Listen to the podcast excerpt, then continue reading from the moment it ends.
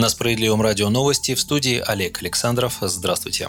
В Республике Беларусь 9 августа состоялись очередные выборы президента. Как и ожидалось еще до оглашения результатов, в столице и других городах вспыхнули протесты против действующего главы Александра Лукашенко. Акции переросли в столкновение с силовиками. Белорусские правоохранители применили против протестующих в Минске слезоточивый газ и светошумовые гранаты. МВД республики заявляет, что всего за ночь в Беларуси задержано более трех тысяч человек, принимавших участие в протестах. Сообщает, что на фоне волнений в стране не работает ни один сайт в доме имени Бай, включая интернет-магазины. Ранее было сообщение о том, что перестали работать сайты крупных белорусских СМИ. Александр Лукашенко, отвечая на вопросы после голосования, заявил, что готов к диалогу с оппонентами власти, но на провокации ответ будет соответствующий. Протесты координировались из Польши, Великобритании и Чехии, отметил он. Уровень явки в Беларуси составил 84%. Об этом свидетельствуют данные, опубликованные ЦИК страны сегодня утром. Александр Лукашенко набирает на выборах главы государства 80,23% голосов. Оппозиция результаты не признает. Помимо действующего белорусского лидера на пост главы государства претендовали сопредседатель общественного движения «Говори правду» Андрей Дмитриев, бывший депутат Нижней палаты белорусского парламента Анна Конопадская, домохозяйка Светлана Тихановская и председатель партии «Белорусская социал-демократическая громада» Сергей Черечень. А Владимир Путин первым из иностранных глав государств поздравил Лукашенко с победой на выборах президента Беларуси. В Кремле рассчитывают, что в Беларуси после выборов все будет проходить в рамках закона и без насильственных мер. Напомним, от партии «Справедливая Россия» в качестве наблюдателя на выборах в Беларуси находился депутат Госдумы Сергей Крючек. Он контролировал законность проведения голосования официально в рамках миссии СНГ.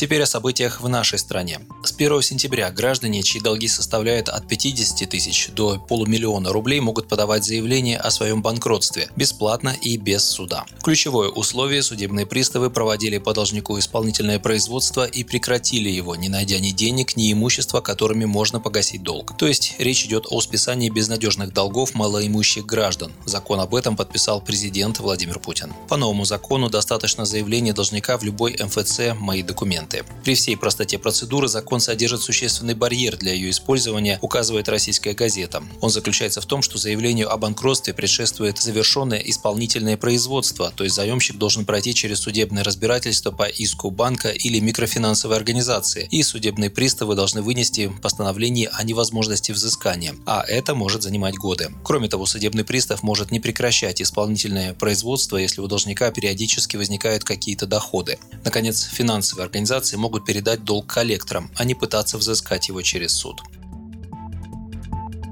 Кабмин упростил получение пособий опекунами. Об этом в понедельник сообщил премьер-министр России Михаил Мишустин. По его словам, до конца года все данные о несовершеннолетних детях и людях с инвалидностью, находящихся под опекой, будут занесены в единую государственную информационную систему социального обслуживания. Раньше для получения пособий, выплат, льгот на лекарства, парковку опекун должен был лично подтвердить свой статус соответствующей справкой. Сейчас он может это сделать дистанционно. Банк данных будет содержать сведения о гражданах, лишенных родителей родительских прав, что позволит защитить детей и тех, от имени кого действует опекун, а также исключить возможные злоупотребления, в том числе при продаже квартиры и совершении других юридически значимых действий. Кроме того, в систему будут внесены сведения о детях-сиротах и детях, оставшихся без попечения родителей, которые имеют право на социальную поддержку, в первую очередь на получение квартиры за счет государства.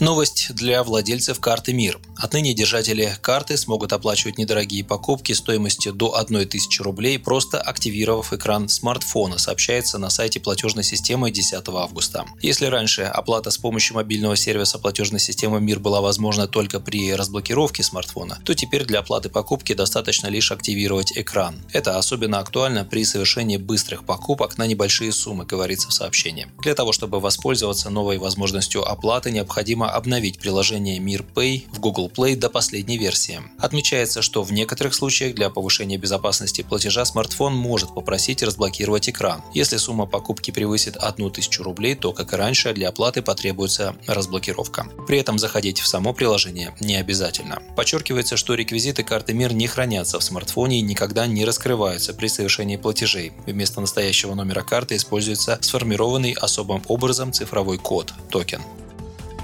На бесплатных трассах увеличат разрешенную скорость, заявил глава Минтранса России Евгений Дитрих. Изменения могут затронуть дороги первой категории, возможно, категории 2А. Первой категории трасс относятся автодороги с четырьмя и более полосами движения, шириной полосы обочины по 3 метра 75 сантиметров. При этом пересечения с другими дорогами должны быть на разных уровнях. Ко второй категории относят трассы с двумя или четырьмя полосами шириной от 3,5 до 3,75 метра и обочиной шириной от 2,5 до 3 метров. Такие дороги, по словам Дитриха, по всем техническим параметрам подходят для быстрой езды, вплоть до 150 км в час. Однако некоторые автоэксперты отмечают, что что повышать скоростной лимит стоит только при одновременном снижении нештрафуемого порога превышения скорости. Сейчас это 20 км в час. Если разрешить скорость 150 км в час, многие водители станут ездить со скоростью 170 км в час, а это резко повысит риски ДТП. Вы слушали новости. Оставайтесь с нами, будьте в курсе событий.